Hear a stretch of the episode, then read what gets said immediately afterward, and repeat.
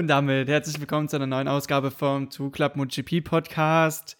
USA Grand Prix Edition. Und ich grüße dich, Basti, mein Guter. Wir haben jetzt gerade schon etwas ausgiebiger lachen müssen aufgrund unseres Wochenendes. Und ich bin sehr, sehr froh, dass wir jetzt zusammen eine schöne Folge aufnehmen. Erste Frage, wie immer, an dich, Basti, erstmal grundlegend für alle. Wie geht es dir?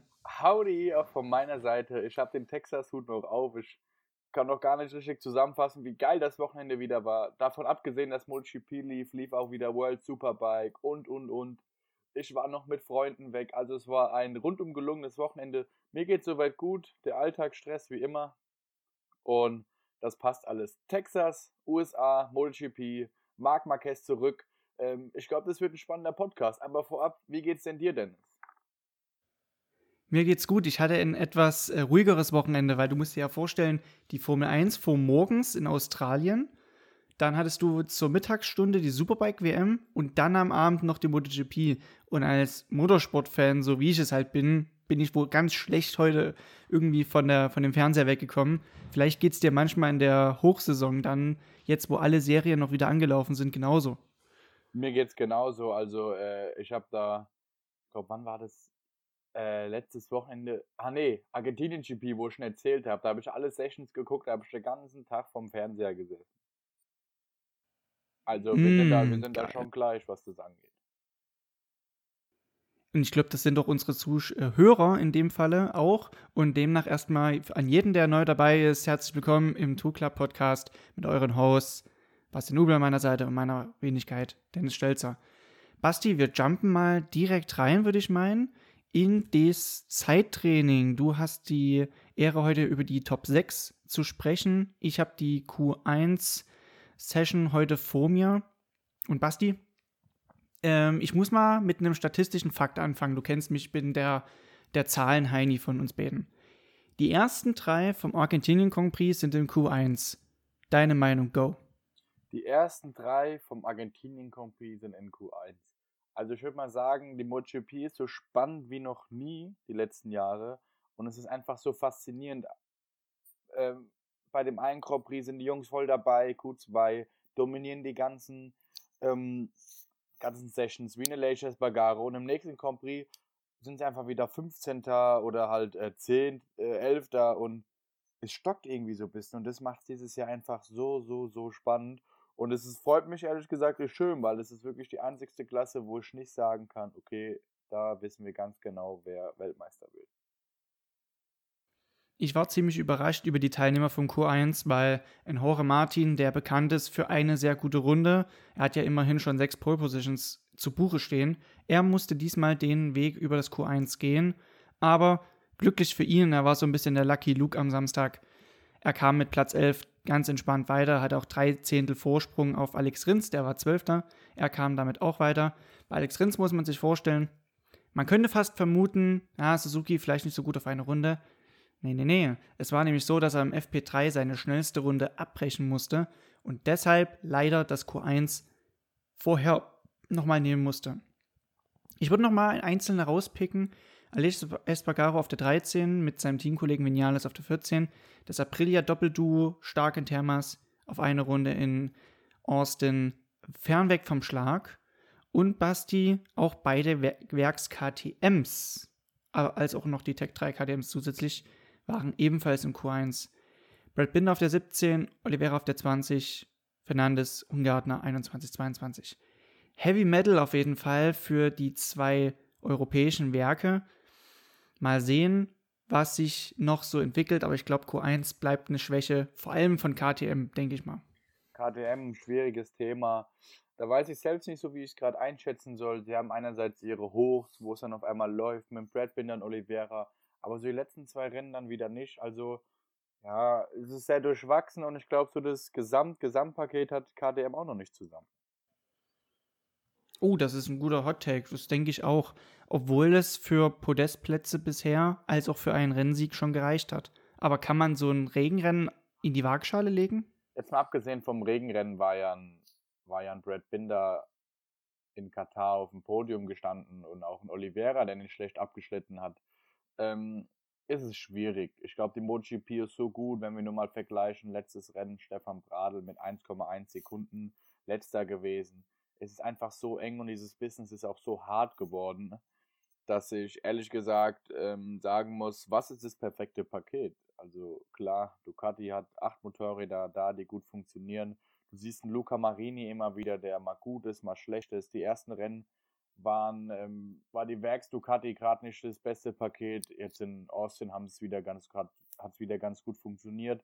Ich glaube, es ist einfach schwierig. Ähm, meine Meinung geht langsam so hin, ja, Ducati, Suzuki, ähm, Honda haben die besten Pakete insgesamt, aber ich glaube, keiner von denen hat wirklich ein konstantes Paket, das auf allen Strecken irgendwie richtig funktioniert. Also von den Teams her, wo ich jetzt sagen würde, okay, das sind für mich jetzt so Teams, wo es doch am besten funktioniert, das Paket, und sie zeigen, dass sie vorne mit dabei sind. Das ist für mich Pramac, Ducati und Suzuki. Der Rest ist für mich einfach viel zu durchwachsen. Und das schlechteste Paket für mich hat im Moment einfach Yamaha, außer Fabio Quadraro. Der macht es halt irgendwie weg mit seinem Talent und seinem fahrerischen Können. Was ich auch sehr schade finde, wie der Morbidelli, der hier in Q1 auf Platz 19 ist. Ehrlich gesagt habe ich auch von einem Morbidelli gedacht, dass da mehr kommt. Wenn du überlegst, dass jetzt seine seine Polezeit 1,4 hinter Martins Polezeit ist. Also wir kennen den Morbidelli ähm, bei Petronas ganz anders. Und es ist komisch gerade. Darren Binder auf 24, ähm, ein Andrea Dovizioso, der jetzt eigentlich eines seiner besten Qualis hatte, auf Platz 15. Ja, es, es, ich weiß nicht, was gerade das richtige Paket ist. Ich wollte dich gerade überhaupt nicht unterbrechen. Ich glaube, ich muss nur einhaken beim Thema die drei besten Pakete. Ducati, Suzuki, ja. Suzuki aber eigentlich auch wieder, das hatte ich schon im Mandeliga-Podcast gesagt, so, eine, so ein Niveau, eh eine Stufe schlechter. Weil die Quantität ist bei Ducati da. Die haben Top-Fahrer auf acht Bikes. Dann sehr ausbalanciert und die Statistiken sprechen für Ducati. Ähm, deshalb Suzuki, ja, auch. Honda ähm, kann ich noch nicht ganz einschätzen. Ich hätte jetzt Aprilia noch gesagt, das wäre jetzt eher meine bisherige aktueller Stand nach vier Stimmt, Meinung. sorry, habe ich vergessen. Aber, April, ja. sorry, mein Fehler. Aprilia vor Honda auf jeden Fall. Obwohl ich sagen muss, Ducati ist in der Statistik nur vorne, weil sie acht Bikes am Start haben. Wäre es jetzt nur das Werksteam, wäre es wahrscheinlich Suzuki. Aber Ducati und am Start haben, ich glaube, das Q2 ist doch ein super Beispiel dafür, dass Ducati auch mit das beste Paket hat. Kommen wir zu Q2. Ähm, ich möchte doch mal die Top 8 machen, einfach um darauf zuzugreifen. Beide Suzukis in Q2 und damit auch Juan, Juan, Johan Mir auf 8. Heute habe ich irgendwie so ein bisschen Sprachfehler drin. Alex Rins auf 7, auf Platz 6 die beste Yamaha und damit auch die einzigste in Q2. Und trotz Sturz im ersten Versuch Quattararo auf Platz 6 mit 6 Zehntel hinter der Polezeit von Martin. Auf Platz 5 die 5 beste Ducati Bastianini, zweimal jetzt in der Top 5 gewesen. Auf Platz 4 Johann Sarko, bestes Ergebnis in der USA. Bagnaia auf Platz 3. Zweiter war der Miller, nur 0,003 hinter Martin also ein ganz, ganz knapper zweiter Platz. Und auf Platz 1 der Martinator. Horror Martin, der im letzten Rennen Zweiter wurde und eigentlich schon wieder da aufhört, wo er angefangen hat. Und Paul Nummer 2 und Dennis, was würdest du sagen, ist das ein Kandidat für den BMW M Award? Ich glaube, er wird dem Quadraro, der bis jetzt zweimal schon gewonnen hat, den Rang ablaufen. Das, Wie siehst du das? Ich glaube ja? ich dieses Jahr auch, da einfach das Yamaha-Paket zu schlecht ist und äh, das einfach zu schwierig wird für, für die Jungs. Ähm, was sagst du eigentlich dazu von einem Marini, der, der auch, finde ich, so durchwachsen ist, aber jetzt doch wieder ein Q2 ist? Es ist ein bisschen unscheinbar. Also, du kannst ja eigentlich denken, dass in, in Espargaro oder in Vinales oder auch in Bezzecchi, wenn es mal gut läuft, eher die Kandidaten für ein Q2 sind, aber dann schleicht sich doch mal Luca Marini immer so rein. Ich finde jetzt nicht, dass das der High-End-Topfahrer ist, der immer Q2 definitiv haben wird, so wie zum Beispiel jetzt ein äh, Martinator es jetzt schon sehr oft hinbekommen hat. Für mich ist der noch so unscheinbar, aber man übersieht ihn so ein bisschen, genauso wie Nakagami auf der 10. Der ist einfach auch in Top 10 Das mit stimmt. äh, der LCR Honda. Und ich finde auch, ähm, eigentlich finde ich den Marini richtig gut und der hat letztes Jahr einen richtig guten Job gemacht zum Saisonende. Und ich habe mir eigentlich für dieses Jahr ein bisschen mehr erwartet, aber bis jetzt würde ich sogar sagen, dass Besecki und Marini sich ähm, nicht viel geben, was das Thema angeht. Mhm. Bezecki müsste noch etwas mehr lernen, sitzen zu bleiben. Das stimmt auf jeden Fall. Aber ich würde sagen, damit haben wir Q2 und kommen damit auch schon direkt zur Fragen-Aufwärmrunde. Bevor es zu Rennen also geht, wie gesagt, haben wir da mal unsere Aufwärmrunde. Und diesmal darf ich wieder fragen, und zwar den Dennis. Hm, Dennis, was, was schätzt du, wird Fabio, obwohl, ah nee, nee, das ähm, wird Fabio dieses Jahr noch fünfmal aufs Podium fahren? Ja, dann muss er ja, also jetzt noch viermal, um auf die fünf zu kommen, oder noch Nee, fünf jetzt noch zusätzlich?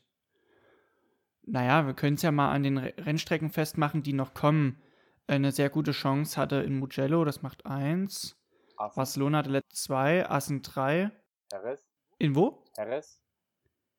Perez, macht vier. Misano hat er noch mal gute Chancen. Macht fünf theoretisch. Und ich könnte jetzt noch weiter zählen. Portimao sechs. Könnte gehen. Aber da muss alles laufen. Ich habe, glaube ich, auch im Rennergebnis dazu geschrieben, Basti hat jetzt noch kein Trockenrennen in Top 5 beendet. Glaubt man kaum. Ja. Er ist Weltmeister und schafft es nicht auf regulärer Basis in die Top 5. das stimmt. Jetzt kommt eine zweite Frage. Auf welches Rennen der Saison freust du dich schon am meisten? Tatsächlich Heimrennen auf dem Sachsenring, weil ich überlege, noch hinzugehen oder hinzufahren. Ich kann leider nicht. Wenn ich nur. Was ist denn da? Ich Haben wir eine. Überschneidung mit der IDM Nee, nee, Ich zufällig? Meisterprüfung. oh nee, oder? Oh. Ah, okay. Aber auf jeden Fall viel Glück dann bei der Meisterprüfung. Ich glaube, ich überlege noch mit Sachsenring noch so ein bisschen, vielleicht fahre ich hin. Also ich würde auf jeden Fall hinfahren. Weil das immer wieder ein Erlebnis ist. und ich setze jetzt schon mal auf Der Marc Marquez. Nee. Oh, was sag ich denn? Oh mein Gott, ich wollte gerade Buchhübel sagen. Wo bin ich denn? Nee, Ankerberg, ganz Ja, klar. der Buchübel ist am Meine Schweizer Güte, Dreieck. Dennis. Ja, ja, genau. Oder die X-Light Beach Party unten. Immer wieder herrlich. Also, wenn ihr Party machen wollt, dann am Ankerberg oder bei X-Light, merkt's euch, da müsst ihr auf jeden Fall vorbeischauen. Kommen wir zu Frage Ja. 3. Dennis, ist Miller im Einstecken ein Mimös? Hohoho, das ist eine harte Frage. Hm. Würde ich gar nicht mal sagen. Er ist im Zweikampf sehr stark. Ich denke nur, dass er vom Reifenmanagement her einer der schlechteren Fahrer ist. Und ich glaube, er wird vielleicht sogar noch ein Problem bekommen, seinen Platz zu halten. Das ist so eine kurze Antwort drauf. Kann ich noch nicht einschätzen, wie es läuft. Ja, da schließe ich mich an. Und ich würde sagen, Dennis, du darfst doch direkt weitermachen mit dem Renngeschehen. das Renngeschehen, Basti, Austin ist ja einer der längsten Strecken von der Rundenzeit her, die längste. Äh, von der Kilometerzahl her ist es immer noch Silverstone. Aber auf, im Fokus standen ja Bumps und wir hatten ja vorhin schon ein bisschen über Lausitzring gesprochen, Ba- Basti, weil wir haben ja auf, mit dem Lausitzring auch eine Strecke, die eigentlich mal neuen Asphalt benötigen würde, um einfach diese Bumps, diese Hockenwellen rauszubekommen. Ähm, beschreib mal, wie es ist, auf so einem Acker zu fahren, wie jetzt die MotoGP es mit Austin jetzt eigentlich immer hatte, was sich aber, und das war ja das Glückliche, sich für dieses Jahr auf jeden Fall verbessert hat. Das stimmt auf jeden Fall. Sie haben neue Asphaltabschnitte und auch ähm, die Fahrer haben wieder gespiegelt, dass äh, die Strecke eine ganz andere ist als letztes Jahr noch. Aber wie ist es denn so, wenn man jetzt auf so einer Huckelpiste fahren muss? Ähm, wie merkt man das? Ist das gerade physisch noch fordernder? Also ist man dann noch schneller äh, ausgelaugt? Ah, ich sag einfach, es ist ein ganz schwieriges Thema. Da ähm, du hast sehr viel Unruhe im Fahrwerk, du kannst nicht da oben mal eine Linie ziehen, du hast immer wieder einen Schlag mit dabei oder eine Unruhe. Und das macht es halt einfach insgesamt sehr, sehr schwierig. Was auch schwierig war, und das nochmal vorm Rennen geschehen, war das Rennen von Thermas nach Austin. Die Logistik war wieder ein Problem, weil ein Frachter kam wieder später an. Es gab wieder ein Logistikproblem und dadurch war erst am Donnerstagnachmittag die letzte Fracht vor Ort. Weitaus besser als in Thermas es der Fall war, aber dennoch, es hat wieder reingespielt. Äh, was hat auch reingespielt? Dies, die Reifenwahl. Äh, man hat sich viel wieder auf eine Kombination aus Hard Front und Soft hinten ein, äh, eingespielt, weil man so halt wieder ein gutes Mittelding aus dem Reifenmanagement und Reifenperformance rausholen konnte. Allgemein das Rennen natürlich eigentlich sehr verhalten. Ich habe das mit meinem Mitbewohner geschaut, Basti. Und er hat zum ersten Mal jetzt wieder mal in MotoGP reingeschaut und meinte, dass die Überholmanöver viel, viel weniger ausgefallen sind. Hast du das auch so ein Gefühl gehabt? Ähm, also es war auf jeden Fall spannender, das Rennen, fand ich. Und es war, es war sehr, sehr Als sonst, ja. ja. Genau, es war sehr, sehr schnell. Also wenn du überlegst, die Jungs sind alle schnelle Rundenzeigen gefahren.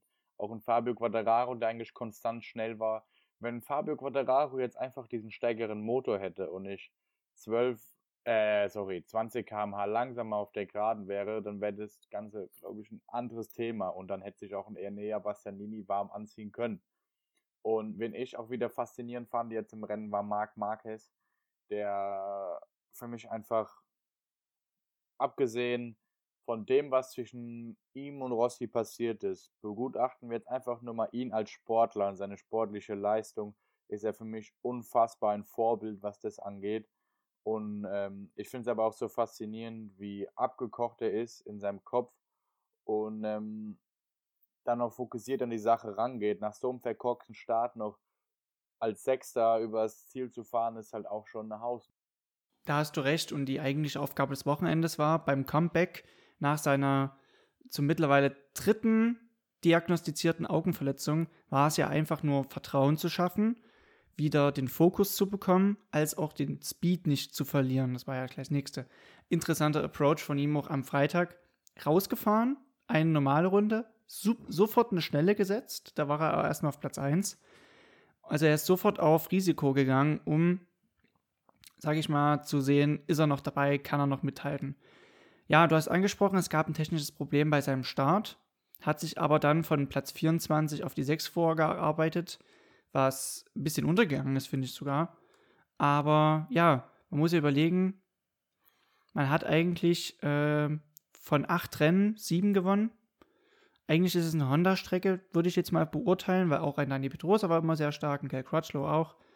Ähm, dennoch auch sehr ernüchternd, was bei Honda dann schlussendlich rauskam mit der 13 Paul Espargaro, 14 Nakagami und ähm, einem Ausfall bei Ma Alex Marquez. Alex Marquez ausgefallen, ganz tragisch. Ähm, bittere Ausbeute für drei, nee, zwei Hondas, nein, drei Hondas im Q2 und zwei in Top 10. Naja. Genau, und ich muss ehrlich sagen, das Rennen an sich war ja auch ähm, wenn wir mal so gucken von den Fabrikaten, sehr durchwachsen. Also wir haben vorne Ducati auf Platz 1, dann der Rennsieger mit Inea Bastianini, der seinen zweiten Sieg einfährt, worüber ich mich sehr freue und ähm, ich finde, der hat es auch richtig gut gemacht. Auf Platz 2 kommt ein Suzuki, dann kommt wieder ein Ducati, wieder eine Suzuki, Ducati. Also die ersten fünf sind nur Ducati und Suzuki, dann kommt eine Honda, Yamaha. Also ähm, es ist immer wieder schwierig. Im letzten Rennen waren es die Aprilia und die Yamaha und die Ducati. Also ah, es ist alles so durchwachsen und ähm,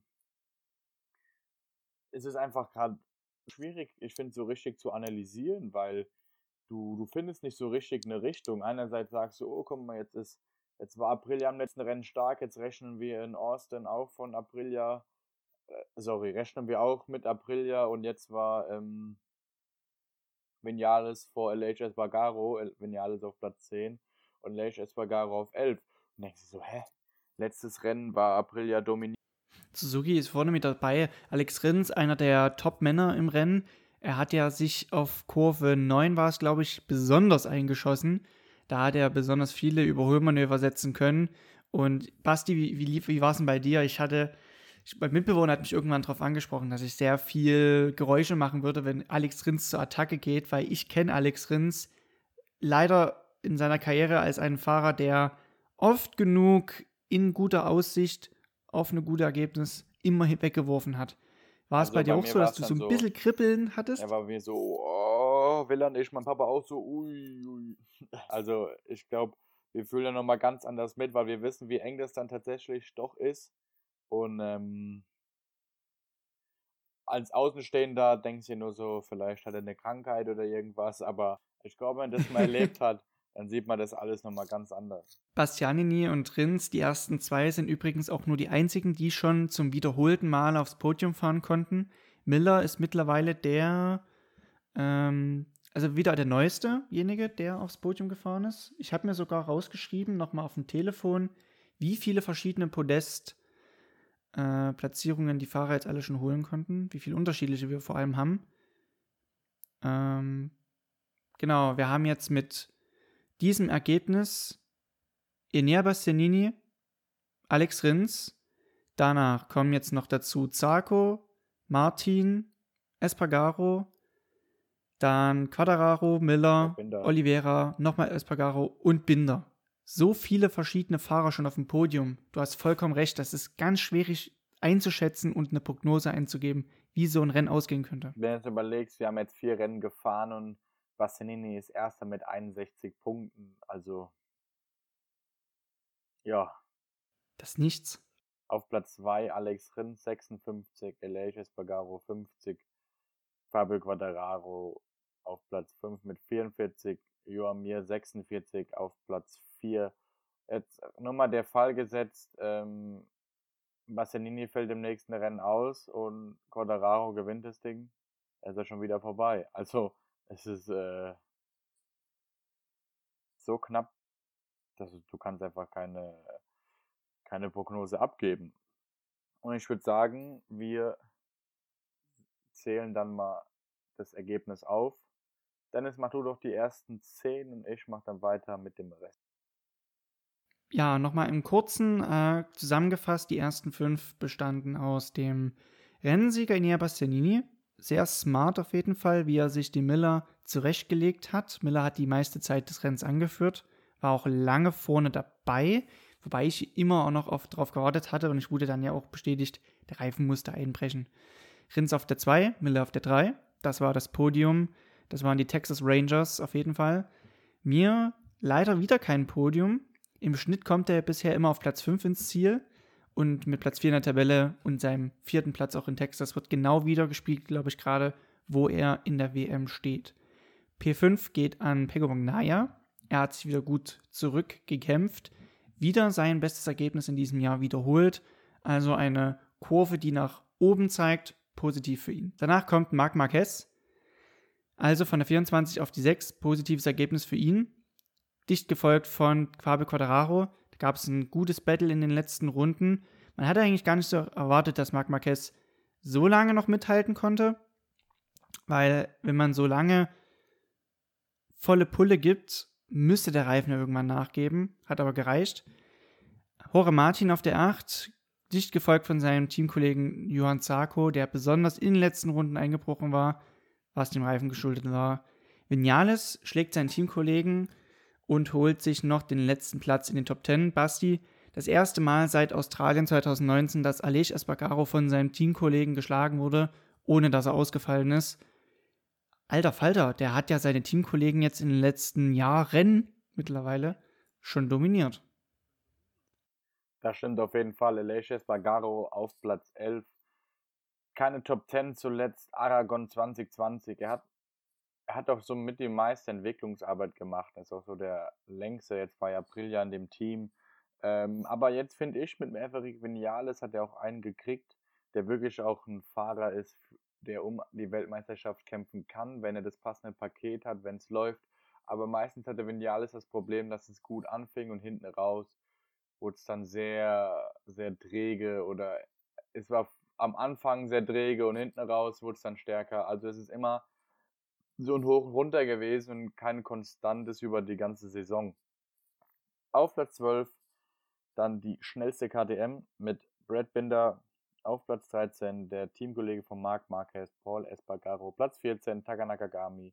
Auf Platz 15 dann die zweitbeste Yamaha mit Dovizioso auf Platz 16, Franco Morbidelli, wo ich mir echt mal so jetzt langsam erhoffe, dass der auch mal wieder in die Top 5 fährt. Ich mag den so, ist für mich auch so ein, so ein Vorbild und ich finde ihn einfach so sympathisch und würde mir einfach mal wünschen, dass es einfach wieder besser läuft. Dann kommt unser Mister, ich pack's gerade noch in Q2, Mr. Marini, Luca Marini auf Platz 17.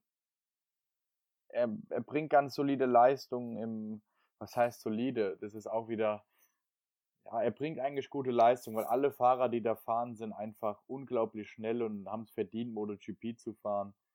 Aber ich hätte mir einfach von Marini auch ein bisschen mehr erhofft, eigentlich ehrlich gesagt. War, können, müssen wir mal abwarten, wie das noch ausgeht. Auf Platz 17, auf Platz 18 Miguel Oliveira, die zweitschnellste KDM. Auf Platz 19 Raul Fernandes, auf Platz 20 Remy Gardner.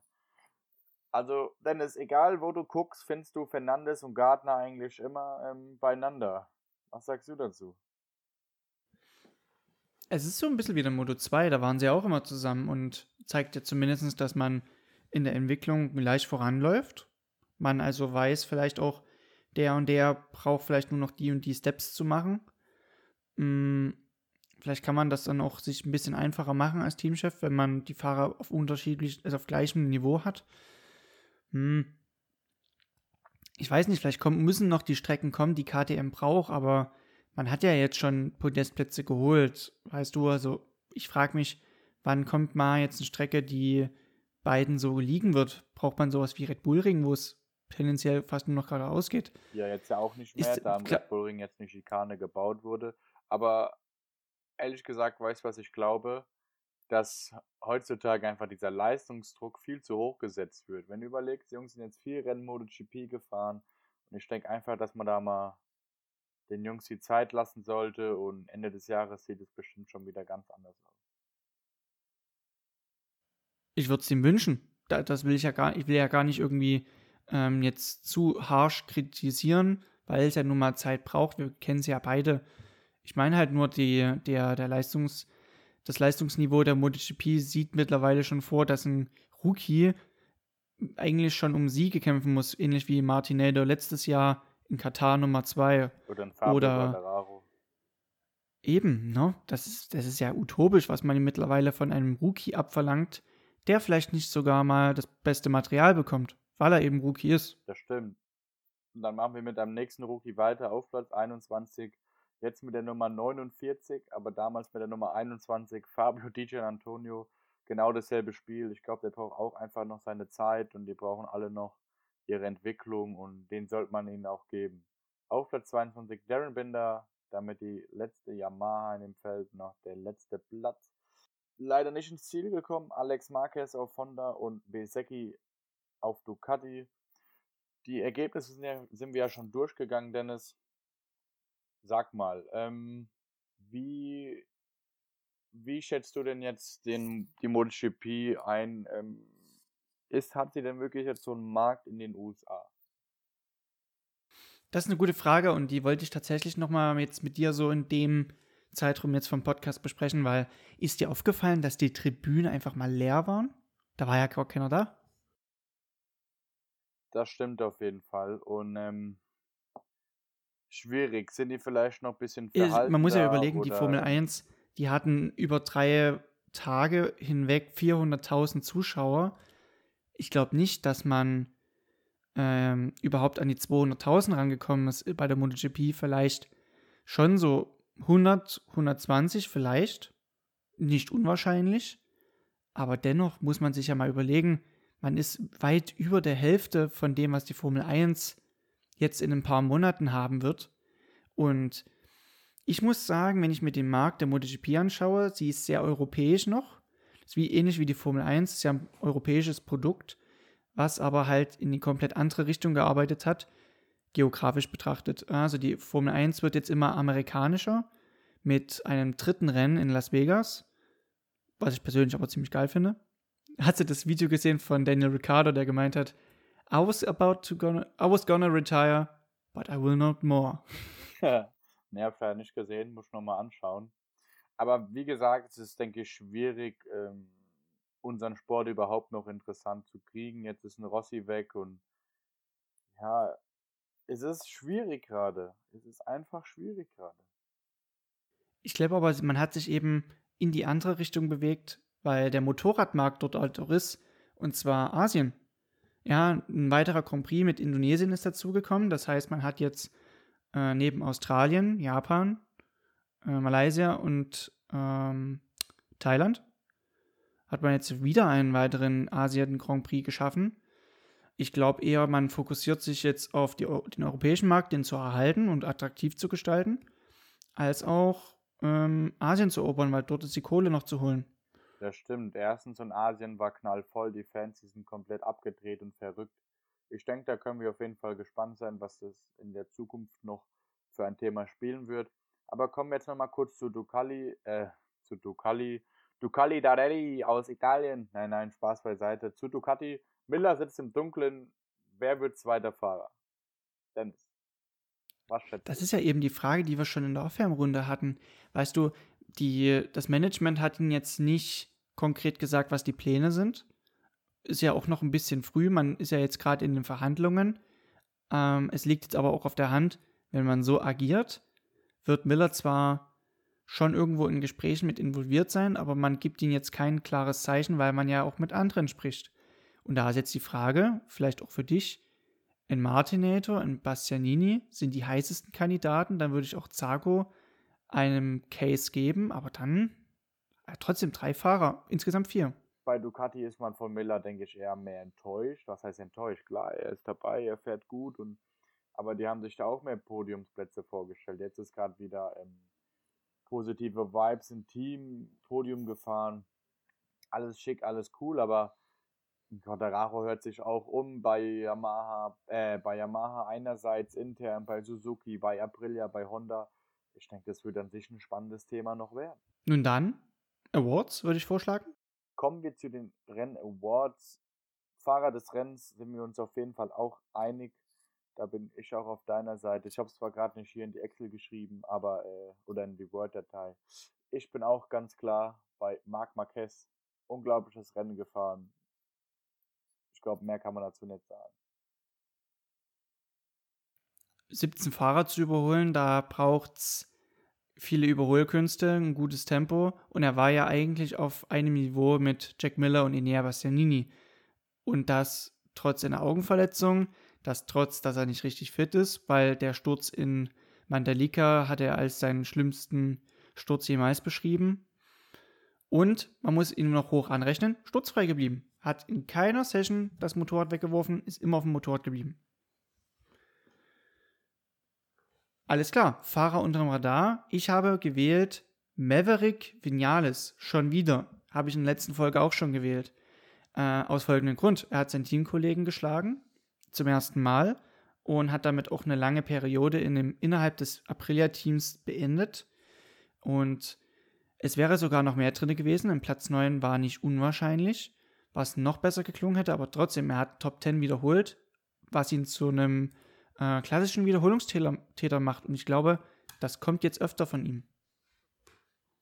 Wie du schon sagst, Fahrer unterm Radar. Maverick Morales, der eigentlich wieder einen guten Job gemacht der sich peu à peu immer wohler auf der Aprilia führt, Aprilia fühlt und auch einen guten Job macht. Und ich finde, ähm, er lernt viel von Elias Espargaro. Sie arbeiten viel zusammen. Bei Aprilia stimmt die Harmonie einfach. Jetzt war es mal wieder ein Durchwachsen, das heißt durchwachsenes Rennen, keine Top-Platzierung, trotzdem Top-10-Ergebnis und Elias Espargaro auf Platz 11. Ich denke, die zwei, die kommen gut miteinander aus. Ähm, die sind gerade alle positiv gestimmt bei Aprilia und es passt einfach. Und vom Aprilia gehen wir zum Team des Tages und das ist einfach Suzuki mit einem Alex Rins auf Platz 2 und einem Johann Mir auf Platz 4. Einfach finde ich das beste Team gerade. Beide immer stark, wenn es darum geht, im Rennen konstant vorne mitzufahren und ähm, deshalb passt es auf jeden Fall schon ganz gut. Ja, man muss auch erstmal beide Motorräder ins Ziel bringen und das ist eine gute Arbeit von Livio Suppo, dem man ein gutes Zeugnis ausstellen kann. Ähm, ich glaube, die Strukturen sind jetzt wieder etwas gefestigter, klarere Rollerverteilung und demnach kann jeder seinen Job noch besser erfüllen, oh, noch besser erfüllen. Von daher bin ich guter Dinge.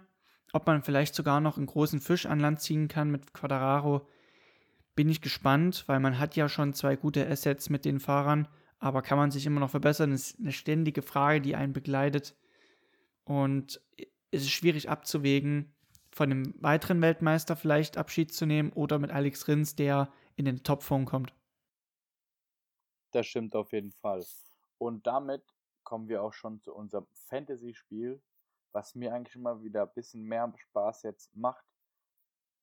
Dennis, willst du es durchgehen oder überlässt Gerne. es mir? Lass mich das mal durchgehen, weil ich habe wieder gute Laune. Ich habe im Spiel gut abgeschnitten in Austin, habe die meisten Punkte geholt mit 84 an der Zahl und demnach die Spitze verteidigen können, als auch weiter ausbauen können.